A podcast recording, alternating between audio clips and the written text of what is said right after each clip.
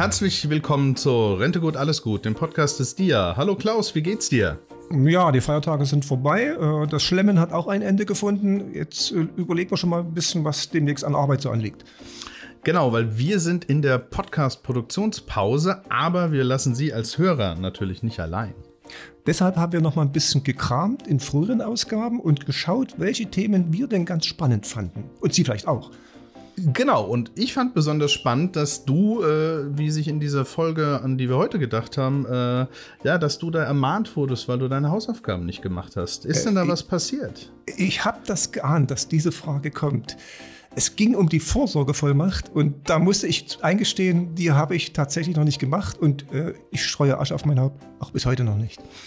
Genau, und der Gesprächspartner war damals übrigens Giuseppe Pranzo, Fachanwalt für Erbrecht, der uns Vorteile und Tücken der Vorsorgevollmacht näher brachte und auch heute nochmal näher bringen wird. Klaus, ich hoffe, du hörst jetzt sehr gut zu, denn es ist ein zeitlos wichtiges Thema.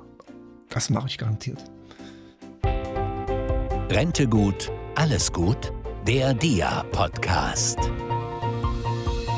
Hallo, Herr Pranzo. Einen schönen guten Morgen aus Stuttgart. Ich freue mich, heute dabei sein zu dürfen. Schön, dass Sie sich Zeit genommen haben. Herr Brandt, mal ehrlich. Sie haben doch sicher auch eine Vorsorgevollmacht. Aber wann haben Sie das denn genau gemacht? Vor wie vielen Jahren? Und wie alt waren Sie? Oh, das beginnt mit einer sehr, sehr diskreten Frage heute. War mir schon fast klar, dass mir diese Frage gestellt wird. Ich ähm, bekomme diese Frage auch regelmäßig auf Erbrechtsvorträgen gestellt, wenn es um das Thema Testament geht. Da kommt jedes Mal die Frage, haben Sie selbst auch ein Testament? Zu Ihrer Frage, ob ich eine Vorsorgevollmacht erstellt habe. Ja, ich habe eine erstellt. Und zwar im Alter von, da muss ich jetzt mal rechnen, das war vor, vor fünf Jahren, da war ich äh, immer noch junge, 32 Jahre alt und ähm, habe da diese Vorsorgevollmacht äh, erstellt. Ähm, aus meiner Sicht aber immer noch ähm, relativ äh, spät. Das geht deutlich früher. Die etwas neugierige Frage meines Kollegen nach dem Alter hat einen Hintergrund. Wir denken, dass Jüngere die Entscheidung für den Fall der Fälle eher aufschieben. Deckt sich das mit Ihren Erfahrungen? Ähm, äh, zum Teil ja. Ähm, also meine Erfahrung ist einfach die, also viele Unternehmer schieben das auf, weil das im Tagesgeschäft untergeht. Ähm, im, Im privaten Bereich sehe ich eigentlich beides. Also sowohl die, die Übereifrigen, die einfach so schnell wie möglich eine Vorsorgevollmacht erstellen wollen und auch schon vor Eintritt der Volljährigkeit kommen, gerne auch mal auf Anraten und auf Drängen der Eltern ähm, und ich habe auch tatsächlich einfach äh, Patienten sozusagen, ähm, eigentlich ja Mandanten, aber ich sage immer Patienten, weil, weil die dann häufig äh, spät kommen, wenn sie auch schon krank sind ähm, und, und dann einfach äh, so spät dann einfach noch eine Vorsorgevollmacht brauchen, weil sie sagen, ich habe jetzt einen Krankenhausaufenthalt vor mir und ähm, es soll dann auch äh, wirklich konkret auf die Situation bezogen jemand da sein, der sich kümmert. Ja, dann lassen Sie uns doch jetzt mal erklären, was in so einer Vorsorgevollmacht drinsteht. Was muss man dabei denn beachten? Also eine Vorsorgevollmacht ähm, ist ähm, häufig ausgestaltet als eine Generalvollmacht. Also ganz einfach ausgedrückt und erklärt, eine Generalvollmacht ist eine Vollmacht, ähm, anhand derer eine bestimmte Person, die bevollmächtigte Person, ähm, ermächtigt ist, ähm, sämtliche Angelegenheiten des Vollmachtgebers, also der Person, die die Vollmacht erteilt, zu erledigen. Und diese sämtlichen Angelegenheiten teilen sich klassischerweise auf in zwei Bereiche. Einmal in die Bereiche ähm, Vermögensangelegenheiten. Das betrifft alle Verträge, ähm, alle, alle Bankangelegenheiten beispielsweise, Immobilienangelegenheiten, also alles, was sich einfach rund um das Vermögen der Person bewegt. Ähm, und der zweite große Bereich ist eben der gesundheitliche Bereich, die sogenannten Gesundheitsangelegenheiten. Und in diesen Gesundheitsangelegenheiten ist der Bevollmächtigte in der Lage, ähm, beispielsweise in medizinische Behandlungen einzuwilligen, nicht einzuwilligen, Krankenhausaufenthalte einzuleiten, etc. Und dann gibt es einfach noch ein paar kleinere Bereiche, die auch äh, klassischerweise in einer Vorsorgevollmacht geregelt sind. Das wäre Aufenthaltsbestimmung, also dass eine Person, äh, dass der Bevollmächtigte Bevollmächtigte eben entscheiden kann, äh, wo, wohin äh, mit, mit dem Vollmachtgeber und dann eben auch Post, äh, Behördengänge ähm, und äh, etc. Ganz arg wichtig allerdings, was ich immer sage, der, der allerwichtigste ähm, ähm, Regelungsaspekt in einer Vorsorgevollmacht ist der, dass die Vorsorgevollmacht am besten über den Tod hinaus gilt, also praktisch auch nach dem Tod der die Vollmacht erteilenden Person noch Bestand hat. Das macht man deshalb, weil man nach dem Tod einfach auch, äh, wenn, wenn der Erbfall dann eben auch schon eingetreten ist, mit einer Vorsorgevollmacht die wichtigsten Dinge regelt, Rechnungen begleicht, die Bestattung schon einmal veranlassen kann, etc. Daher müssen die Vorsorgevollmachten aus meiner Sicht immer auch über den Tod hinaus gelten. Die Vorsorgevollmacht wird ja oft in einem Atemzug mit Patientenverfügung und Betreuungsverfügung genannt. Was regeln diese Dokumente und brauche ich wirklich alle drei oder tut es nur eine davon? Also man braucht äh, nicht äh, wirklich immer alle drei, um da jetzt mal ähm, auf den Punkt äh, zu, zu kommen und nicht drum rumzureden, wie es viele Anwälte äh, gerne mal tun. ähm, also man braucht nicht immer alle drei Dokumente. Der klassische ähm, Abgrenzungsbereich ist einfach der, ich habe ja eben gesagt, die Vorsorgevollmacht erstreckt sich sowohl auf Vermögensangelegenheiten als auch auf ähm, Gesundheitsangelegenheiten. Jetzt ist es so, wenn ich ähm, einen Bevollmächtigten habe, der sich um meine Gesundheitsangelegenheiten kümmert und ich sage, der Bevollmächtigte Bevollmächtigte, der reicht mir aus. Es ist ausreichend, wenn er sich um diese medizinischen Angelegenheiten kümmert dann brauche ich keine Patientenverfügung. Ich brauche eine Patientenverfügung allerdings dann, wenn ich nicht möchte, dass mein Bevollmächtigter sich darum kümmert oder aber, wenn ich sage, ich möchte mich selbst darum kümmern, weil ich meinen Bevollmächtigten solche Entscheidungen nicht zumuten möchte. Jetzt muss man vielleicht auch zur Patientenverfügung auch eine ganz wichtige ähm, Sache wissen, das ist eben die Anwendungssituation der Patientenverfügung, also die Frage, wann gilt eigentlich eine Patientenverfügung? Die Patientenverfügung, die gilt jetzt nicht dann, wenn ich wegen einer einer beispielsweise wegen einer Knieoperation ins Krankenhaus komme. Ähm, die Patientenverfügung, die gilt erst dann, wenn ich wirklich eine konkrete Anwendungssituation habe, ähm, die meistens ganz, ganz spät erst äh, beginnt. Äh, das bedeutet, wenn der Sterbeprozess begonnen hat. Erst wenn der Sterbeprozess begonnen hat, dann ist der Anwendungsbereich der Patientenverfügung eröffnet und dann geht es auch wirklich um Fragen, ähm, Stichwort lebensverlängernde Maßnahmen. Was wünsche ich eigentlich? Wünsche ich künstliche Ernährung, künstliche Beatmung, künstliche Flüssigkeits Zufuhr. Das sind einfach die Themen. Ähm, ich sage meinen Mandanten, die, die eine Patientenverfügung ähm, erstellen wollen, meistens immer nehmen sie sich ein, ein, gutes Glas Rotwein, wenn sie die Fragen beantworten, weil da geht es dann wirklich auch äh, ins Detail. Ähm, und, und da ist dann wirklich einfach oft der Punkt da. Viele sagen dann, ich kann diese Fragen noch gar nicht beantworten, weil ich mich mit diesem Sterbeprozess noch gar nicht beschäftigen kann oder vielleicht auch will. Und häufig habe ich einfach auch die Situation, dass eben äh, die Mandanten sagen, der Bevollmächtigte soll das für mich entscheiden, ich gebe es in seine Hände.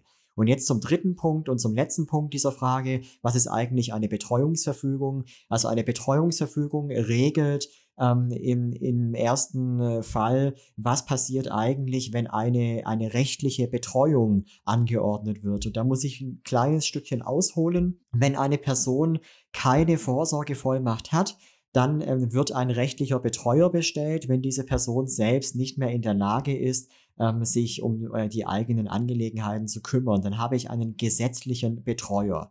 Und jetzt gibt es wenige Situationen, die, äh, obwohl eine Vorsorgevollmacht vorhanden ist, also wie gesagt, wenn ich eine Vorsorgevollmacht habe, dann äh, wird in der Regel kein gesetzlicher Betreuer bestellt. Es gibt aber wenige Situationen, in denen dennoch ein Betreuer bestellt werden muss. Äh, berühmtes Beispiel, ein Scheidungsverfahren. Der Bevollmächtigte kann für den Vollmachtgeber nicht einfach ein Scheidungsverfahren einleiten. Dafür bräuchte ich einen Betreuer. Und jetzt kann ich mit einer Betreuungsverfügung die Person, die mein Betreuer sein soll, in diesen Fällen schon bestimmen. Und das mache ich mit einer Betreuungsverfügung. Und darüber hinaus kann ich in einer Betreuungsverfügung auch regeln, was ist eigentlich im Betreuungsfall erwünscht, was habe ich dann gerne, was hätte ich dann gerne, möchte ich in einem Heim untergebracht werden, ähm, was ist bei meiner Pflege zu beachten, was schmeckt mir eigentlich gut, ich hätte gerne wöchentlich meine Pizza Fungi ins Pflegeheim geliefert. Das sind zum Beispiel die, die äh, Themen, die man in einer Betreuungsverfügung Verfügung regeln kann. Und daher ähm,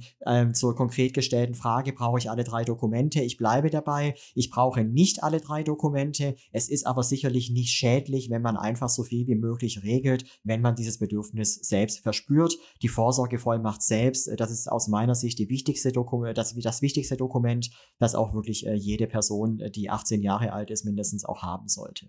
Hm, das war jetzt natürlich sehr viel zu den drei ähm, Aspekten. Lassen Sie uns noch mal kurz auf die Patientenverfügung eingehen. Sie haben ja gesagt, das ist eher für ja, das Ende des Lebens das Thema. Aber ist es vielleicht auch doch ein Thema für junge Denn äh, das kommt sehr selten zum Glück vor, aber bei einer Routineoperation könnte ja auch mal was schiefgehen. Ist es dann auch schon gut, eine Patientenverfügung zu haben? Ähm, so, so ist es tatsächlich. Also ich kann natürlich durch einen Unfall äh, in jedem Alter ähm, in, eine, äh, in eine solche Situation kommen ähm, oder aber ich kann auch schwer erkranken. Und ähm, es kann natürlich auch sein, dass ich, also ein klassischer Anwendungsbereich einer Patientenverfügung ist zum Beispiel auch, wenn ich mich im Endstadium einer unheilbaren Erkrankung befinde und dann einfach nicht mehr klar sagen kann, was ich eigentlich wünsche. Dann äh, macht es sicherlich Sinn, in einer Patientenverfügung zu regeln, was man eigentlich möchte. Wenn ich jetzt weiß, ich habe eine unheilbar schwere Erkrankung, die nicht heilbar ist und die mir einfach ähm, unheimlich äh, Schmerzen und unheimliches Leiden äh, zufügt, dann möchte ich dann vielleicht doch in einer Patientenverfügung entscheiden, wie lange denn einfach diese Lebensverlängerung noch am Leben, äh, noch, noch aufrechterhalten werden soll. Dann bürsten Sie es doch bitte jetzt nochmal für uns gegen den Strich. Sie haben ja die positiven Aspekte schon mal für die drei Sachen durchdekliniert. Was passiert denn im schlimmsten Fall, wenn ich nichts geregelt habe? Also im schlimmsten Fall, wenn ich nichts geregelt habe, wir beginnen mit der Vorsorgevollmacht, wenn ich selbst nicht mehr in der Lage bin, für mich selbst meine Angelegenheiten zu regeln, so steht es im Gesetz drin, ähm, Paragraph 1896 BGB, dann wird ein gesetzlicher Betreuer bestellt. Und der gesetzliche Betreuer, der entscheidet dann über meine eigenen Angelegenheiten. Und das ist ein ziemlich misslicher Umstand, weil der gesetzliche Betreuer häufig eine familienfremde Person ist, die mich möglicherweise auch gar nicht kennt und ähm, die hat dann Zugriff auf mein Vermögen, auf mein Bankkonto und, äh, und die Angehörigen haben äh, keine Entscheidungsbefugnis und bekommen möglicherweise nicht einmal mehr Auskunft. Das ist der schlimmste Fall einer, ähm, wenn, eine Vorsorgevollmacht fehlt und äh, man, man ist dann sozusagen eingeschränkt. Wenn ich keine Patientenverfügung habe ähm, und es geht dann darum, welche medizinischen Maßnahmen müssen eingeleitet oder gegebenenfalls nicht eingeleitet werden, dann ähm, ist es so, dann sind die Ärzte verpflichtet, den, den mutmaßlichen Willen des Patienten äh, zu ermitteln. Und es kann natürlich sein, dass der Arzt meint, der mutmaßliche Wille des Patienten ist eben ein solcher Wille, der einfach äh, faktisch betrachtet gar nicht, gar nicht der Fall ist. Und so kann es eben sein, dass einer Person äh, Behandlungen zugefügt werden, die sie einfach überhaupt nicht wünscht. Und bei einer Betreuungsverfügung, wenn man eben keine Betreuungsverfügung hat, ähm, dann kann es einfach gerade im Betreuungsfall passieren, dass man ähm, beispielsweise jeden Tag irgendein Gericht ähm, zugeführt bekommt, weil man sich nicht mehr äußern kann, möglicherweise auch schon künstlich ernährt wird etc., was man nicht mag, dass man ständig irgendwelche Aktivitäten durchführen muss, auf die man überhaupt keine Lust hat, dass man einfach so behandelt wird, wie man es eigentlich überhaupt nicht gerne hätte. Nun meinen Ehepaare ja, dass sie ohnehin alles füreinander entscheiden können. Also brauchen die ja vielleicht gar keine Vorsorge zu treffen. So ist zumindest eine verbreitete Meinung. Stimmt das wirklich? Also da ähm, zu dieser Frage kann ich nur sagen, also verheiratet sein nützt überhaupt nichts. Ich habe ähm, als Ehegatte ähm, wenige Rechte, ähm, die, die über die Rechte äh, sonstiger Angehörigen hinausgehen. Da wurde vor kurzem gesetzlich etwas geändert, aber grundsätzlich ist und bleibt es dabei, ein Ehegatte hat keine automatische Vertretungsbefugnis für, die, für, sein, für seinen Ehegatten. Er hat auch keinen Zugriff auf das Bankkonto und auf das sonstige Vermögen. Das geht nur dann, wenn das wirklich ausdrücklich geregelt ist über eine Bevollmächtigung. Ja, verheiratet sein nützt überhaupt nichts. Da haben Sie jetzt vielen Millionen Singles in diesem Land äh, aus dem Herzen gesprochen. Aber bleiben wir ernst. Angenommen, ich habe eine Vorsorgevollmacht und auch eine Patientenverfügung. Wie stelle ich denn sicher, dass sie im Ernstfall auch ins Spiel kommt und nicht irgendwo in der Schublade liegt und keiner mehr daran denkt? Eine sehr berechtigte Frage. Der größte Fehler, den man machen kann, ist, äh, da habe ich ein prominentes Beispiel, die Vorsorgevollmacht im Bankschließfach verwahrt. Und jetzt stellen Sie sich mal diese Situation vor. Der Bevollmächtigte geht zur Bank und behauptet, er ist Bevollmächtigter ähm, und, und möchte gerne mal äh, in das Schließfach reinschauen. Ähm, und, und jetzt äh, sagt der Bankmitarbeiter, ja, aber ähm, wie, woher kann ich denn sehen, dass Sie Bevollmächtigter sind? Zeigen Sie mir mal die Urkunde. Und diese Vollmachtsurkunde, die liegt dann natürlich im Bankschließfach und da kommt man eben nicht ran, weil man als Bevollmächtigter die Legitimation nicht nachgewiesen hat. Das wäre natürlich der schlimmste Fall. Daher ähm, äh, sage ich immer, also die Vorsorgevollmacht muss auf jeden Fall an einem gut zugänglichen Ort verwahrt werden, den der Bevollmächtigte auch kennt im Zweifel, damit er dort auch hinkommt und dann wird das Ganze eben abgesichert und zwar ähm, kann man die Vorsorgevollmachten registrieren im zentralen Vorsorgeregister der Bundesnotarkammer. Da verfügen Rechtsanwälte, Notare und Behörden über Zugänge. Ich habe auch einen entsprechenden Zugang und dort wird die Vorsorgevollmacht registriert. Ganz wichtig, nur registriert, nicht hinterlegt. Also das physische Dokument, die Vorsorgevollmacht befindet sich weiterhin am eigentlichen Aufbewahrungsort, aber man, man registriert bei der Bundesnotarkammer, es gibt eine Vorsorgevollmacht. Und da steht eben auch drin, wer ähm, die bevollmächtigte Person auch ist. Und jetzt ist es dann eben so, wenn dann der Fall eintreten sollte, dass äh, geprüft wird, ob ein gesetzlicher Betreuer bestellt wird, dann wird das Betreuungsgericht, bevor ein Betreuungsverfahren äh, eingeleitet wird, dieses zentrale Vorsorgeregister abrufen und sieht dann, es gibt einen Bevollmächtigten und schon wurde das Betreuungsverfahren abgewendet. Gleiches übrigens auch, wenn ich in einer Klinik bin. Ich habe beispielsweise einen Unfall, werde eingeliefert, bin äh, weder einwilligungsfähig noch sonst in der Lage, mich zu äußern. Dann ähm, werden äh, die Kliniken häufig den, den ärztlichen, also der ärztliche Bereitschaftsdienst ruft dann auch den, den Bereitschaftsdienst eben äh, bei den Betreuungsgerichten an und dann können die auch sagen, okay, wir brauchen jetzt keinen Betreuer, der hier jetzt ad hoc entscheidet, ob eine OP durchgeführt wird. Das kann ein Bevollmächtigter machen. Wir sehen, es gibt eine Vorsorgevollmacht. Sie sagten gerade, es wird die Vollmacht registriert, aber nicht hinterlegt. Gibt es denn auch Möglichkeiten, diese zu hinterlegen? Ich könnte mir ja den Fall vorstellen, man weiß dann zwar, dass eine Vollmacht existiert, aber man findet sie einfach nicht.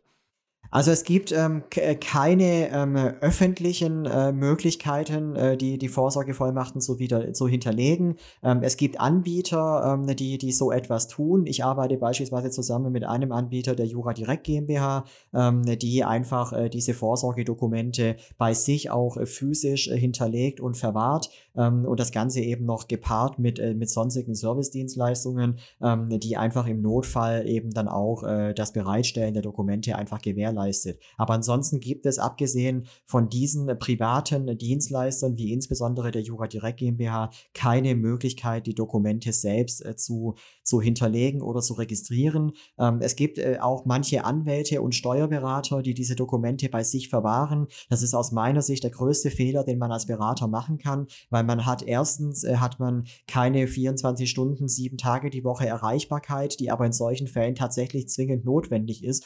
Und äh, zweitens ist nicht gewährleistet, dass dann die Person, die die Dokumente verwahrt, auch wirklich davon Kenntnis erlangt, dass der Fall eingetreten ist, dass die Dokumente vorgelegt werden müssen. Daher wirklich mindestens äh, die, die Registrierung im zentralen Vorsorgeregister der Bundesnotarkammer, mindestens Hinterlegung an einem gut zugänglichen Ort und eben darüber nachdenken, ob man vielleicht auf einen, auf einen privaten Dienstleister ähm, zugreift.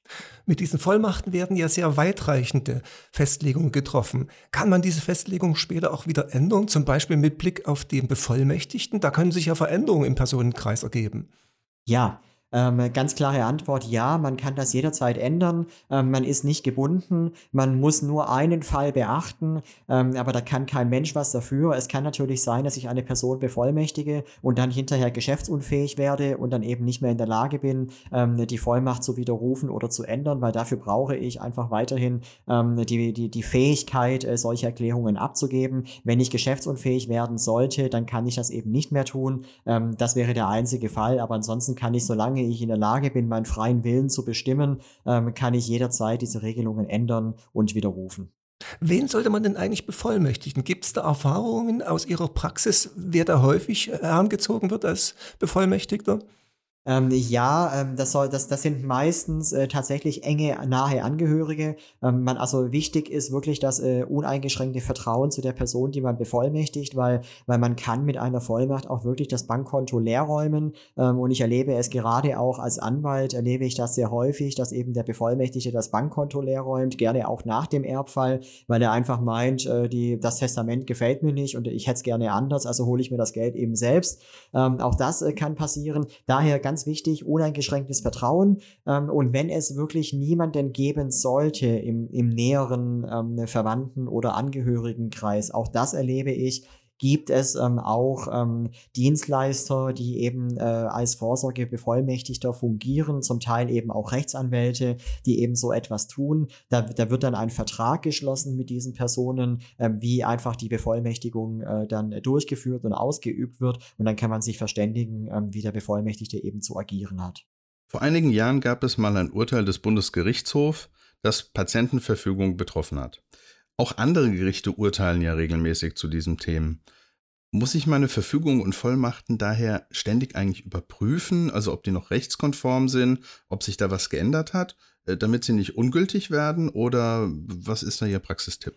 Also man sollte ähm, die Entwicklung im Auge behalten, sage ich äh, immer. Ähm, bei den Vorsorgevollmachten äh, gab es jetzt in den letzten Jahren äh, hin und wieder mal ähm, in den einschlägigen gesetzlichen Regelungen kleinere Änderungen, die jetzt aber eher marginal waren und die jetzt auf, auf ähm, das, äh, also auf die Vollmacht selbst äh, wenig Auswirkungen hatten. Ähm, das ist eher statisch, dieser Bereich. Ähm, jetzt gab es aber tatsächlich dieses Urteil des Bundesgerichtshofs, das war im Jahr 2016, ähm, ich meine im Juli 2016 war das, ähm, und es wurden dann tatsächlich Millionen Patientenverfügungen unwirksam. Ich habe auch irgendwo gelesen, das soll 20 Millionen Patientenverfügungen betroffen haben. Ähm, also der Hintergrund war der, dass der Bundesgerichtshof gesagt hat, es ist nicht mehr ausreichend in einer Patientenverfügung zu sagen, wenn der Fall der Fälle eintritt, dass ich nicht mehr einwilligungsfähig bin, dass ich nicht mehr in der Lage Lage bin, selbst zu entscheiden, wünsche ich grundsätzlich überhaupt keine lebensverlängernden Maßnahmen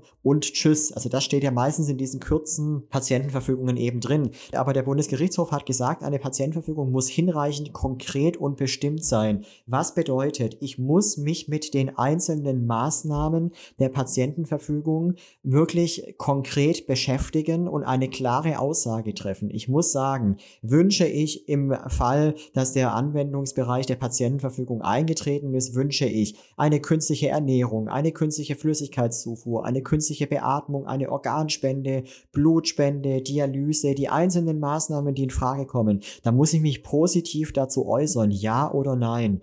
Ähm, ansonsten ist die Patientenverfügung möglicherweise nicht hinreichend bestimmt und dann bekomme ich ein Problem. Ähm, und, ähm, und daher ist mein äh, Tipp und mein Rat, ähm, diese Dokumente regelmäßig mal prüfen. Ich sage so im Schnitt alle, alle zwei bis vier Jahre ähm, sollte man sich mal überlegen, ob das noch ähm, dem aktuellen Stand entspricht und, und manchmal bietet es sich an, äh, die, die Dokumente zu ändern. Sie sagten jetzt gerade prüfen. Also ich kann das prüfen auf meinen Willen hin, aber als äh, Bürger, der so eine äh, Vollmacht gemacht hat oder eine Patientenverfügung, weiß ich doch eigentlich gar nicht, welche Urteile es gegeben hat im Normalfalle.